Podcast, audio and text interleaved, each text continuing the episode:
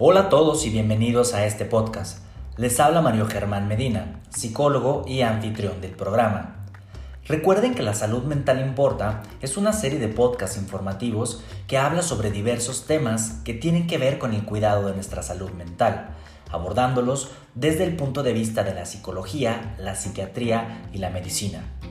Para más información, los invito a que pasen a visitar mis redes sociales. En mi página de Facebook me encuentran como psicólogo Mario Germán Medina y en Instagram como Mario G. Medina. Sin más preámbulos, comenzamos con este episodio.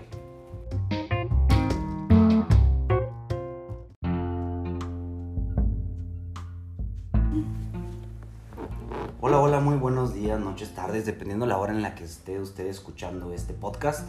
Y bueno, pues si usted está justamente aquí es porque ya vio el tema que vamos a abordar el día de hoy y la invitada especial que tengo. Ya la conoce usted, ya ha participado en algunos podcasts conmigo y es la psicóloga y sexóloga Crisette Sánchez. Crisette, buenos días, bienvenida. Bienvenida. Bienvenida. bienvenida. La costumbre, la costumbre.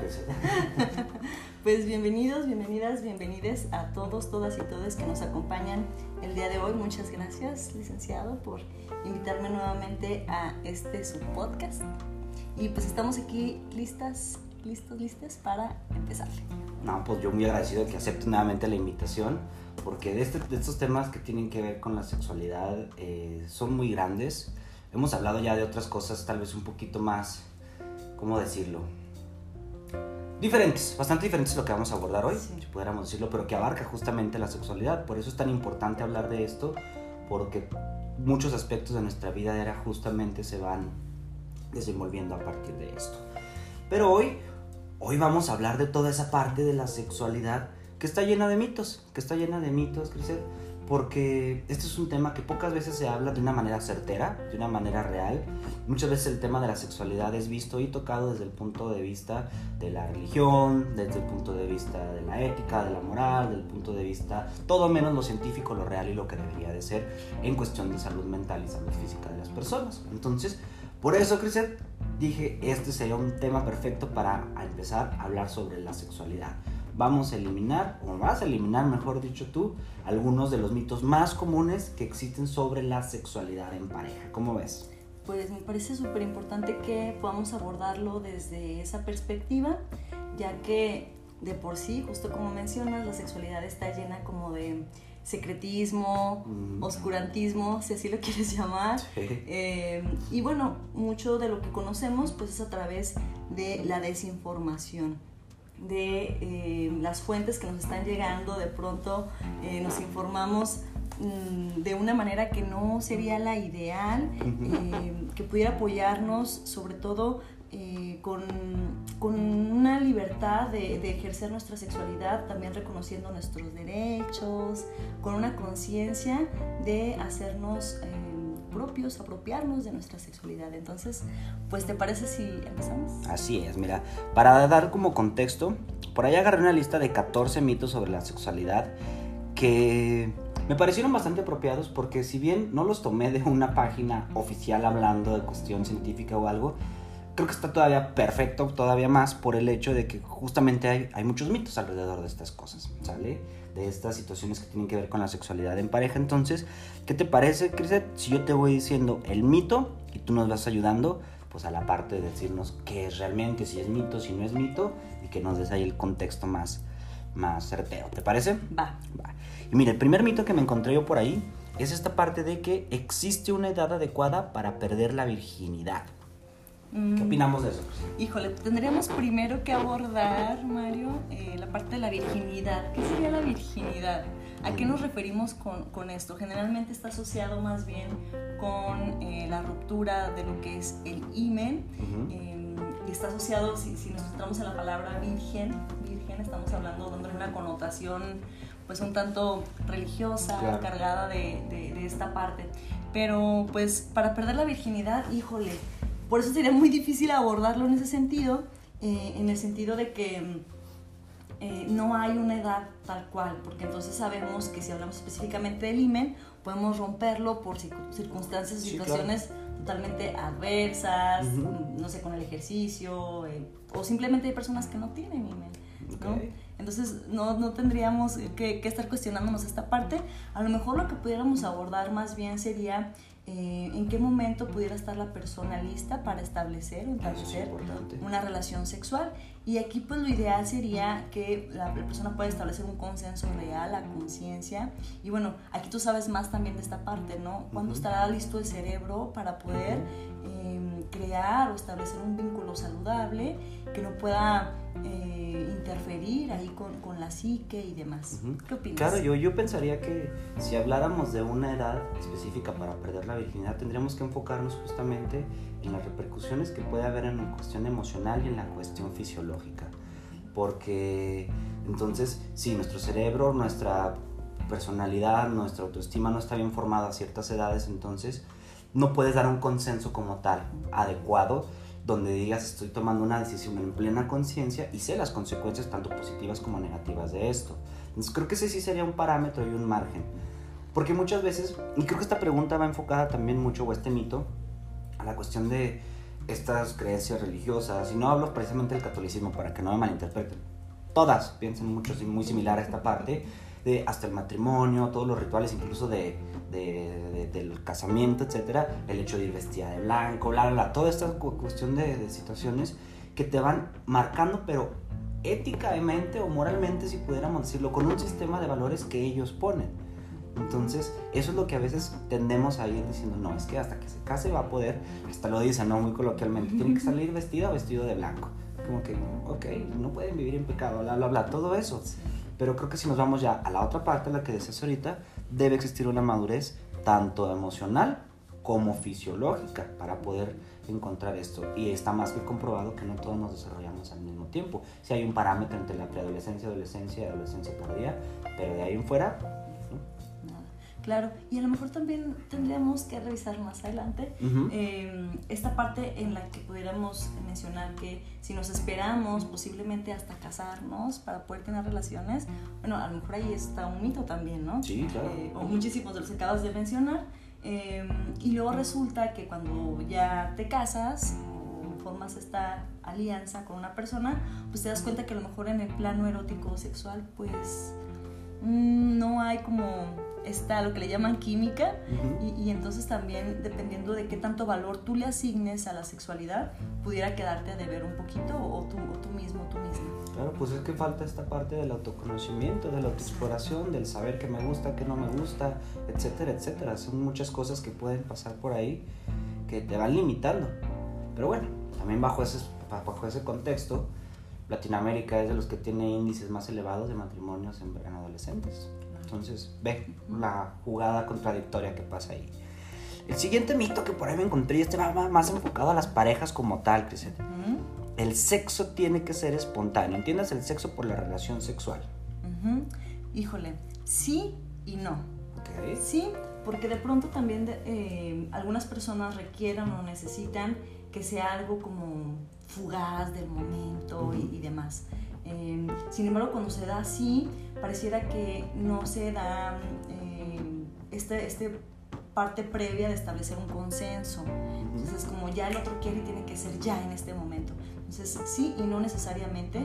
Si tú te sientes lista, listo, liste, pues adelante. Pero no necesariamente. O también esta otra parte de que tiene que estar muy planeado, sí y no porque entonces hay personas que eso les mata la pasión, como luego dicen, pero luego hay otras que necesitan eh, todo un preámbulo, em, ya sea por ejemplo esta parte de tener una cita previa, una conversación como más íntima, llegar a, un plano mucho más profundo para poder entonces sí eh, vincularse más, valga la, redundancia, y entregarse y compartirse con el otro. Pero de pronto, por ejemplo, cuando estamos hablando de em, relaciones de personas que tienen muchísimo tiempo ya juntas, pues de pronto salir de la monotonía, eh, sí, aventarse a algo más espontáneo, también puede ser importante.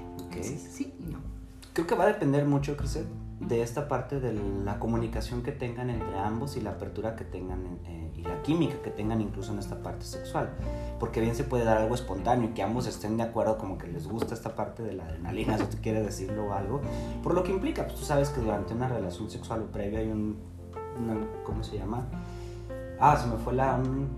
juegos artificiales a nivel cerebral, porque se se nos suben los niveles de muchas hormonas.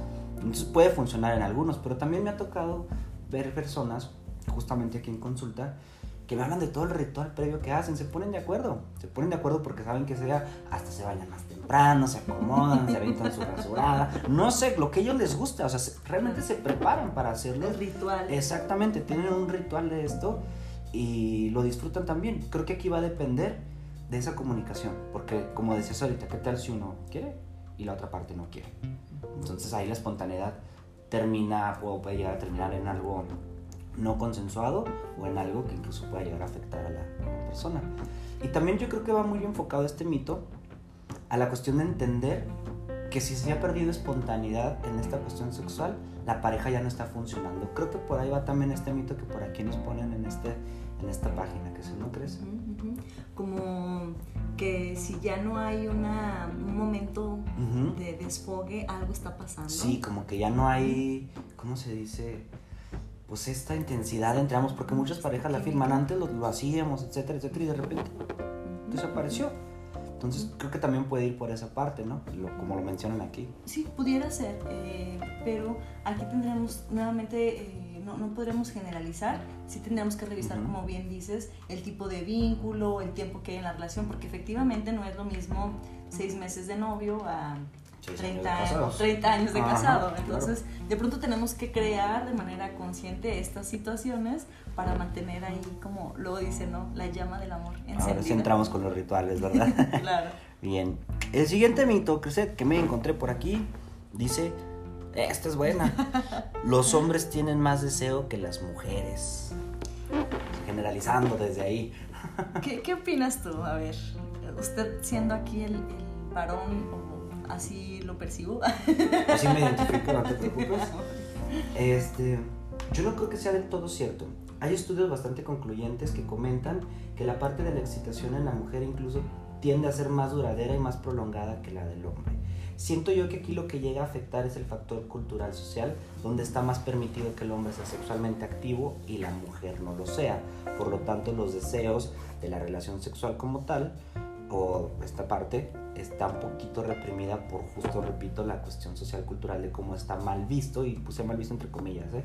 a los que me están escuchando, justamente esta, esta parte. Entonces, creo que por ahí va este, este mito, no es realidad, sino que más bien se opaca un poquito por la cuestión social cultural. Claro, recordemos que la sexualidad no nada más es la parte física, sino también el contexto, cultura, religión, la parte eh, biológica y demás. Y bueno, justo en esta parte, como lo mencionas, estamos hablando de los constructos sociales. Y efectivamente al hombre se le permite, al varón, eh, que pueda explorar de manera más libre. De hecho, se le aplaude, se le reconoce a aquel que eh, puede explorar su sexualidad sin tapujos. Mientras tanto, la mujer, mientras sea considerada más puritana, es mejor vista, ¿no? Sin embargo, pues ya estamos trabajando día con día en, ese sentido y a lo mejor pudiéramos hablar eh, de la parte más, eh, un poquito en términos más eh, formales acerca de la testosterona. Si bien es cierto, esta mm, sustancia nos ayuda a aumentar o incrementar el, deseo sexual, generalmente hay más cantidades en, en los hombres y eso pudiera de alguna manera eh, contribuir, o sea, eso es, una realidad. Claro. Sin embargo, también la testosterona existe en las mujeres. Y entonces eh, también podemos revisar si en la mujer existe un nivel más elevado, pues ahí también se va a denotar esta, esta parte. Entonces ya, viéndolo como en términos más más formales. ¿Sale? Sí, totalmente. Que incluso para cerrar este, este mito, pues uno de los mismos efectos propios de la testosterona es esta parte de la impulsividad, el incremento de la libido, por eso se puede interpretar que el hombre tiene más ganas. Pero pues triste para todos nosotros caballeros, ese grado de excitación baja muchísimo más pronto que el de las mujeres, según los estudios, no lo invento. Claro. El siguiente mito, Crisette. ah, esta es muy buena porque hay todo un, un sistema mercadológico para este tipo de, de, productos, de, de, ideas sobre los afrodisíacos, que los afrodisíacos aumentan el deseo. ¿Qué opinamos de esto? Eh, tendríamos que revisar qué es afrodisíaco primero. Eh, pero me imagino que se refiere un poco a, la parte de algún alimento, eh, no sé, alguna sustancia, pudiera ser como alcohol o alguna droga, puede ser legal o no. y, en ese sentido a lo mejor pudiéramos hablar de un tipo efecto placebo que es como cuando tú sabes que generalmente lo, más famoso es que los camarones o los mariscos son, son, afrodisíacos, pero realmente a nivel científico no hay nada que nos diga sí. Eso te va, te va a incrementar. Si bien es cierto es que la parte del alcohol y, y algunas drogas pues parecen derribar o apoyar un poco a que se bajen algunas barreras, a, poder dejar de lado algunos prejuicios y que te permitas de alguna forma fluir un poco más. Pero bueno, aquí lo ideal sería que también pudieras fluir sin el uso de sustancias eh, o, bebidas. ¿no? Eso sería eh, la idea de una sexualidad saludable en ese sentido. Entendemos entonces que si requerimos la parte, digamos, del alcohol para poder realizarlo, hay alguna afectación en esta parte, ¿no? No afectación como una patología, pero sí algo que te está deteniendo y por eso necesitamos del alcohol, digamos, para bajar esos niveles de defensas tan fuertes que tenemos a veces para desinhibirnos y conseguirlo. Aquí quiero dejar, eh, ¿cómo se dice? Clara esta parte. ¿El alcohol puede ayudar? Sí, pero hay que cuidar muchísimo la medida en la que nosotros lo tomamos porque obviamente el alcohol es un depresor del sistema nervioso. Tus funciones van a verse pues disminuidas en gran medida, entonces no es lo recomendable que tomes mucho alcohol para poder conseguir justamente esta parte de una relación satisfactoria. Qué, qué importante que acabas de tocar este tema. Em, también tendríamos que mencionar que si abusamos de esa parte, pues bueno, vamos a tener dificultades de pronto para lograr una, una erección o mantenerla. Eh, o la parte del consenso. Yo siempre eh, voy, voy mencionando esta parte en la que, bueno, de pronto si estoy con una persona que aparentemente eh, no está en sus cinco sentidos, pues bueno, si le pregunto y en ese momento dice que sí, pero pareciera que su cuerpo indica que no o, no es claramente un sí, entonces por favor habrá que detenernos en, esta parte. Entonces siempre el consenso ante todo, aunque estemos con, con estas sustancias. Así es, totalmente, Crisette. Oye, tengo una muy buena, una muy, muy, muy clásica entre, entre la sociedad. El tamaño importa, Crisette. Ese es el siguiente mito que tenemos por aquí. El tamaño del pene importa. Mm, híjole, este sí es de los más frecuentes y si supiéramos que em, la sensibilidad en, la mujer o las personas con, vagina o vulva, pues se encuentra justo en el tercio exterior. Pues revisaríamos que bastarían unos centímetros muy pequeñitos como para poder satisfacer a la otra persona. Sin embargo, mm, estaríamos hablando justo de este falocentrismo, tendríamos que concentrarnos justo nada más en el tamaño del pene. Y si supiéramos que existe todo un, menú amplio, pues sabríamos que efectivamente hay, hay otras formas de complacer a la persona. ¿no? Exacto. Entonces, perder el foco de esto. Claro, creo que aquí juega un papel muy importante lo que hemos dicho previamente, la parte social, cultural e histórica. La parte del falo, del pene, siempre se ha visto como una señal de poderío simbólicamente. Incluso la cuestión que tiene que ver con la milicia, con los militares, siempre son símbolos que hacen alusión al, al pene como tal, a la virilidad. Entonces creo que al momento de tener un mismo grande, se da esta parte de su gestión de creencia de que ya puedes hacer obras de arte con él, ¿me explico? Cuando no necesariamente tiene que ser así. Pero creo que este factor inconsciente juega incluso también tanto con el hombre como la, mujer en esa, en esa cuestión, porque dices, ah, pues tiene un buen miembro, y entonces tiende a jugar esta parte eh, mental donde incluso puede propiciar a la excitación o algo. Entonces, creo que biológicamente no importa desde mi punto de vista por todo lo que nos acabas de comentar, pero creo que a veces sí juega un, un factor importante eh, psicológica y emocionalmente hablando, porque entonces hay muchos hombres muy acomplejados por el tamaño de su pene y eso los lleva a tener problemas con sus relaciones interpersonales. Claro, la, autoconfianza, la seguridad, eh, pero también tendremos que agregar que las personas que cuentan con un pene mucho, muy grande, pues también ocasiona dolor. Entonces, pues a lo mejor sí está eh, con esta proporción tan importante, sin embargo, Em, no quiere decir que ya va a ser el trabajo por él mismo. Exacto. ¿Verdad? Eh, pero fíjate que he escuchado de pronto en consulta eh, las chicas que se han encontrado con personas que tienen pene, pene chiquito, mm, lo, menos de lo, de lo, normal, por así decirlo, tenemos que entre comillas, que sería lo normal, pero mencionan que, por ejemplo, eh, pueden fluir, como esta barrera la traspasan y pueden hacer otros eh, ejercicios, ¿no? Como esta parte del sexo oral, esta parte de, de, las caricias, los besos, estos juegos que de pronto nos permitimos. Eh, tenemos que conectar con esta parte para poder pasar. Y ahí está lo importante de permitirnos hacerlo, que no sea una cuestión que te acompleja, sino que al contrario te lleve a explorar otras, otras oportunidades o formas de, de obtener la satisfacción. Esta también es muy buena, Crisette. Este mito dice, no tener orgasmos durante la penetración es un problema. ¿De qué hablamos aquí, Crisette? Pues es que en las parejas generalmente es la preocupación, no tiene que haber orgasmos, sino pareciera que eh, la calidad del coito no fue buena. Sin embargo, mm, pudiéramos hablar, por ejemplo, de diferentes tipos de orgasmo. Eh, hay personas que me dicen, ¿sabes qué? No tuve un orgasmo eh, per se, sin embargo, en mi mente, la imagen, la situación era tan gratificante que hasta pudiera describir que fue un orgasmo mental. Pero entonces la otra persona no lo ve y dice, oye, no, tenemos que terminar o concluir, ¿no?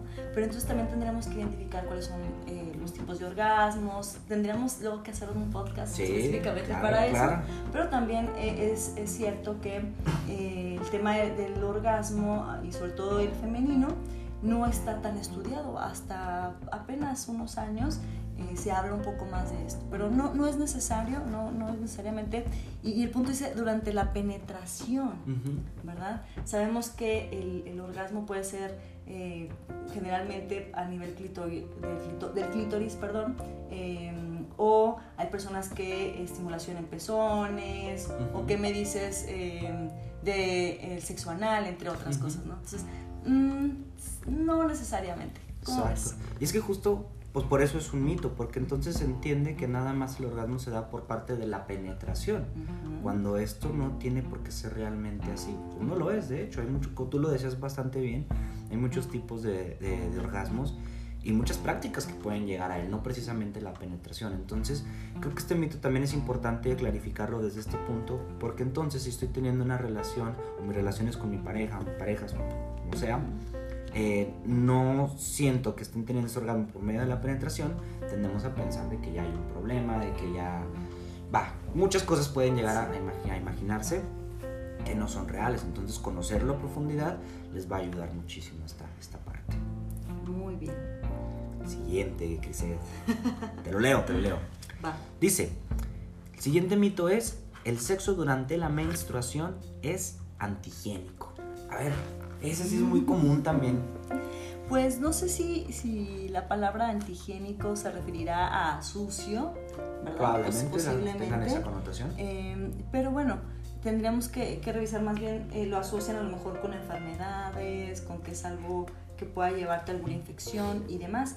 Pero no, no, si se llevan las medidas... Eh, higiénicas precautorias, no habría ningún detalle.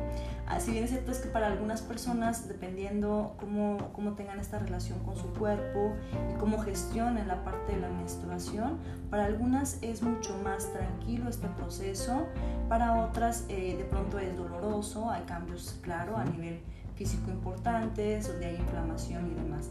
Pero bueno, si pasamos de, este, de esta etapa, sabemos que en algunas de ellas el, incremento del deseo se da justo en esta etapa. Entonces, pues, ¿por qué limitarnos? No? Igual eh, no tendría que ser a lo mejor si, si a, la otra persona no, no, le late tanto esta parte, pues pueden utilizar otras medidas, no simplemente la penetración. Otra vez regresando a, al falocentrismo, eh, pero es importante mencionar que pues hay, hay en algunas personas el incremento de, del deseo. Del deseo. Entonces entendamos que no te vas a enfermar por haber tenido una relación sexual durante la menstruación. Correcto. Eh, correcto, que quede claro.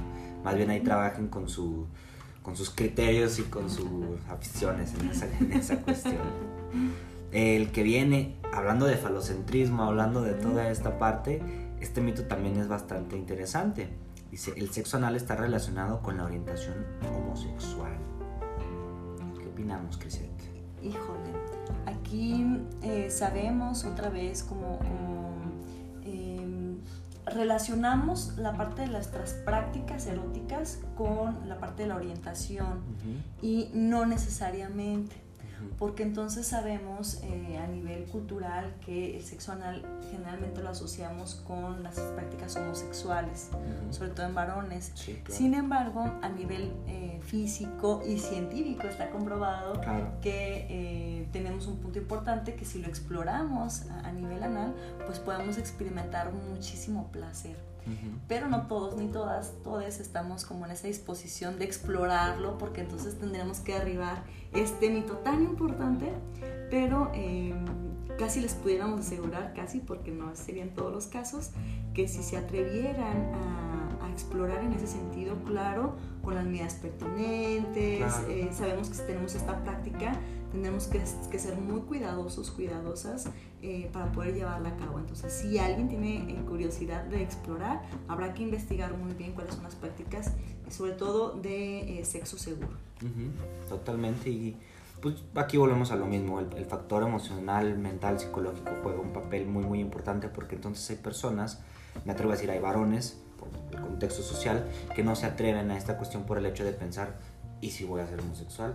y no quiero ser homosexual y por esto, o sea, se mete tanto esta idea que se priva de la exploración de muchas cosas por el simple hecho de pensar de que me voy a convertir o a lo mejor soy y no me he dado cuenta, que a lo mejor sí, y no tiene nada de malo, pero el chiste es que lo descubran, ¿sabes? que se animen a romper estas, estas barreras por ahí. Sí, sí, es una curiosidad que hay, que se animen, si no, bueno, tampoco... Si no le gusta, pues qué bueno, al menos ya supo que no le gustaba, ¿sabes? Este también está interesante, fíjate si tienes pareja no deberías de masturbarte. ¿Qué opinamos, Cris? Eh, en la parte de la masturbación en sexualidad existe esta idea que si la persona se autoerotiza eh, de una manera que no interfiera con su vida eh, normal, su vida cotidiana, tiene una relación saludable con la sexualidad. Cuando hay esta parte de evitar la, la autoerotización, pareciera que hay algún detalle que tendríamos que revisar, em, pero cuando estamos en pareja es mal visto porque entonces ya se considera como una infidelidad, ya está pensando en otra, o si utilizas, por ejemplo, material sexualmente explícito, que la, la, modelo, la chica que estaba ahí ya le gusta más. Sin embargo, tendríamos que aclarar que la sexualidad también es en individual. Y no quiere decir que ya eh, tenga más peso la masturbación. Eh, si es así, lo tendremos que revisar en consulta. Sí, totalmente. Eh, pero como mencionaba, ¿no? si no interfiere con tus actividades cotidianas, bien que te permites hacer esto y generalmente lo vemos más con los hombres. De pronto las, las parejas que son heterosexuales, la mujer se preocupa, ¿no? ¿Por qué se masturba? Bueno, y, yo te invitaría también a ti a que tú te explores. y, no está mal, puedes hacerlo, nada más que obviamente como ya decíamos, en la mujer eh, provoca un poco más de culpa en ese sentido. Sí, totalmente, y me atrevo a decir que dentro de todos los mitos que hay por parte de esta cuestión del machismo y la relación heterosexual en, en nuestro país, entonces, la mujer no se permite esta parte de la autoexploración y le causa mucha angustia el hecho de ver que su pareja se está masturbando o conocerlo, porque entonces piensa, no estoy cumpliendo mi papel como pareja, ¿sabes? Te lo comento porque he escuchado anteriormente a quien consulta justamente eso y pues, se ha tratado de abordarlo más a profundidad porque no tiene por qué ser así o no precisamente implica que tu papel de pareja, para empezar, que no tiene que ser única y exclusivamente la parte de la relación sexual, sino que no precisamente tiene que implicar que no estés dando un desempeño adecuado, digamos, entre comillas, esa, esa parte, creo yo. Excelente. Bien. Eh, nos vamos con esta. Dice, los hombres siempre tienen ganas. Y regresamos. Regresamos a, a, esta, cuestión. de em, aceptación más de la sexualidad del hombre y bueno, de que siempre, siempre tienen ganas híjole, tendríamos que revisar en qué etapa de, eh, de la vida se encuentran, también tendríamos que, que ver porque eh, con las actividades diarias, puede ser que no esté dispuesto, o sea, es totalmente un, un mito que, que, no podemos generalizar, eso, eso es cierto, ¿sale? No, no siempre tienen ganas, no, no siempre. No, no siempre tenemos ganas para que lo entendamos, por favor. No nos obliguen. por favor, consenso, por favor. Sí, sí, sí, siempre. El siguiente mito, hoy este también es muy interesante porque he escuchado tantas cosas referentes a este mito, es no se pueden tener relaciones sexuales durante el embarazo. Sí, esto también es muy común y sobre todo, sabes, eh, me ha tocado percibirlo eh, en personas eh, profesionales de la salud de pronto que saben que efectivamente a nivel físico no existe ningún impedimento si el embarazo es saludable, si todo va bien. Claro, si ya hablamos, por ejemplo, de embarazo de alto riesgo, hay algunas condiciones que te dicen, por favor, menos actividad, entre otras cosas, pero más bien yo te preguntaría eh, qué tanto irá relacionado con la parte de la maternidad y cómo pareciera que el cerebro se bloquea de, ah, ya está cambiando una etapa, ¿no?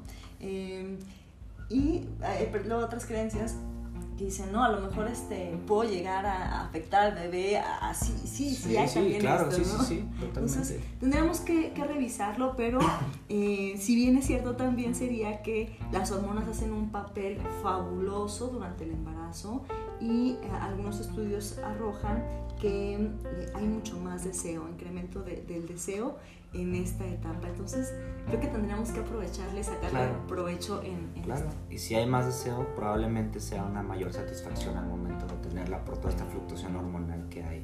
Así que anímense, chequen las prácticas que pueden ser recomendables, ahora sí para no tener algún tipo de situación como lo decías ahorita de un embarazo de alto riesgo, porque hay embarazos donde literal no pueden subir escaleras o algo, bueno, hay que tomar la consideración, pero dentro de un embarazo normal no tendría o no hay algo que compruebe que pudiese haber alguna problemática en ese sentido. Sí.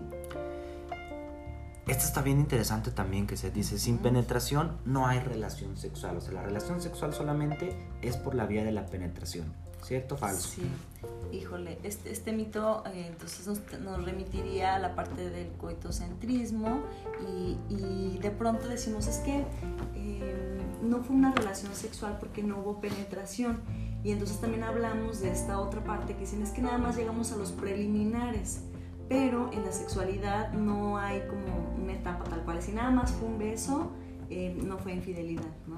O no, no, cuenta como eh, una relación sexual. Bueno, es que la sexualidad abarca todo, como ya decíamos, y entonces em, si no nos enfocamos nada más en tener la penetración, sabemos, como ya hemos mencionado a lo largo del podcast, que hay otros platillos en el, en el menú. ¿no? y, y, sería importante de pronto poder animarnos. Sí es una carga muy complicada eh, porque entonces sentimos que si la otra persona eh, no eh, está logrando la penetración o se nos está dando, no está al 100% satisfecha, pero entonces también tenemos que cuestionarnos la parte de orientaciones distintas, por ejemplo, de las, personas lesbianas, ¿no? Si no hay penetración, bueno... Pues estarías anulando totalmente el acto de... Claro, entonces todo el tiempo serían célibes, vírgenes o no sé cómo, cómo quieras mencionarlo, pero, pero mito, totalmente. Bien esta también está interesante porque creo que abarca mucho de los puntos que hemos tocado durante este podcast, Crecer, que es hay que probarlo todo para estar sexualmente liberado o liberado. Esto, esto, esto, esto, me recuerda bastante cuando estábamos eh, estudiando la, la, especialidad o la maestría en sexualidad, que nos decían que los sexólogos experimentan todo. Y no necesariamente, ¿no? Bueno, si tienes curiosidad de explorar algo y te permites, va. Pero no, no requieres, realmente no es necesario. Eh, si algo no te llama la atención, pues simplemente no hay que hacerlo. Eh, ni, ni, ni forzarte a. Claro, sentirte obligado. Luego, como que también en esta parte de sentirme muy open mind y muy mente abierta, ya quiero ir probando todo cuando a lo mejor y, me deja una sensación de, de mm, insatisfacción que, que, no va conmigo, ¿no? Entonces, no, no necesariamente. Si tú te sientes lista, listo, lista para hacerlo, va. Qué, qué bueno Creo que mientras haya la curiosidad y el deseo realmente de hacerlo, no que sea una presión de que no, por eso tengo que intentarlo, no, pues permitirte justamente ceder a lo mejor ante este deseo, volviendo a los principios básicos, siempre que sea consensuado, legal y por parte de, ambos. Muchas cosas son personales totalmente, como cuestiones de la autoexploración, vaya. Anímense en esa situación, pero tampoco es obligatorio de que ya tengan que hacerlo todo. Es como ustedes se sientan cómodos con ustedes mismos y con la práctica que desean experimentar. ¿Vale? Y el último mito que tenemos por aquí, Crised, dice se debe alcanzar el orgasmo simultáneo para tener una buena relación sexual.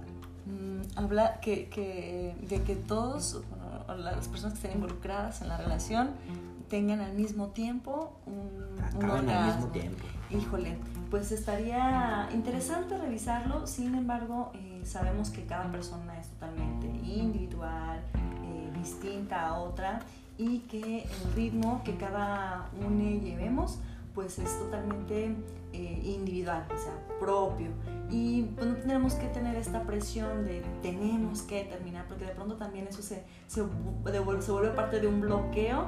Eh, entonces más bien como respetar los ritmos, de, de, cada, de cada persona y pues no, no tampoco forzar, ¿no? De que ya termine, entonces ya quiero que el otro también termine, ¿no? Cuando a lo mejor y, y, él o la otra persona ya, ya se siente tranquila, satisfecha, entonces, por esa, por esa parte yo creo que tendríamos que, que aclararlo, que no es necesario tampoco el, orgasmo en, en, algunas situaciones. Ok, digo, sería lo utópico, sería lo ideal, creo que con la práctica, con la comunicación, con cómo lo lleven puede llegar a pasar, pero si no pasa tampoco se, se claven porque el hecho de, ay, no fui suficiente para que hacer que terminara, o va, muchas cosas que pueden fluctuar ahí. Vaya, lo que voy es que no se saboten con estos mitos. Y creo que justamente lo que hacen todos estos mitos que acabamos de, de revisar, que sé, es esta parte de cómo nos saboteamos muchas veces en la parte de la satisfacción sexual. Por todo esto que creemos, estas falsas ideas, estas, eh, no sé, falsas teorías, pudiéramos decirlo, que lo único que van haciendo es que nos van coartando la satisfacción plena de la sexualidad. Y entiéndase la sexualidad no solamente la relación sexual, sino todas las interacciones que tenemos con las demás personas. Grisette, estamos por terminar el podcast. Dime, ¿qué conclusiones tienes tú referente a estos mitos que acabamos de, revisar?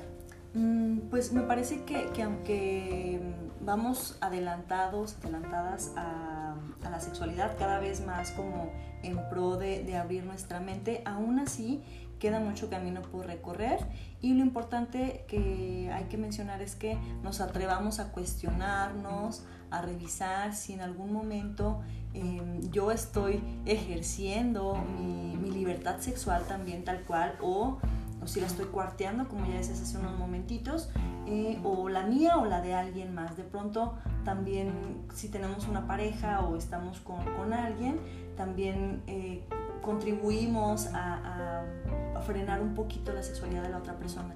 Entonces, como yo, yo les invitaría a cuestionarnos siempre, preguntarnos y tener en mente que los principales bloqueadores de la sexualidad son la culpa, la vergüenza y los introyectos. Eh, y, por este último me refiero a todo aquello que eh, apropiamos de la cultura en la que estamos, pero siempre es bueno como replantearse y revisar en cada, en cada parte.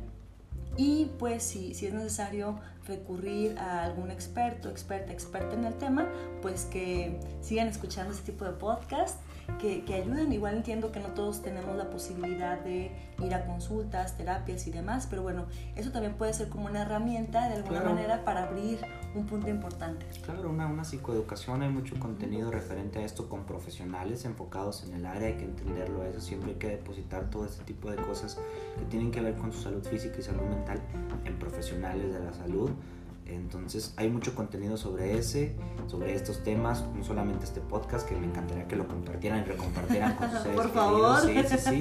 Pero créanme, también hay muchísimo más contenido referente a esto. Me gusta mucho escuchar podcasts incluso de otros países porque también tienen perspectivas bien padres referente a esto.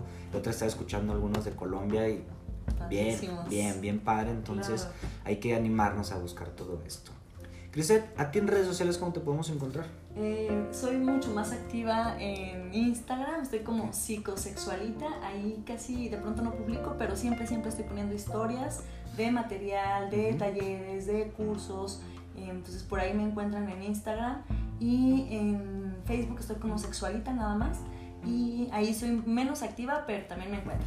Pero usted denle like para que tenga la información, porque constantemente tiene participaciones con pláticas, conferencias y justamente a veces es el medio por el cual lo pone. Entonces pasen a darle su like en Instagram, quedamos que psicosexualita en Instagram. Sí. Y en Facebook como sexualita. Ah, sexualita. Ah, sí, la licenciada Criset Sánchez, psicóloga y sexóloga. Muchísimas gracias, Criset. Gracias a ti por la invitación, nos vemos pronto. Nos vemos pronto y recuerden que la salud mental importa. Bye.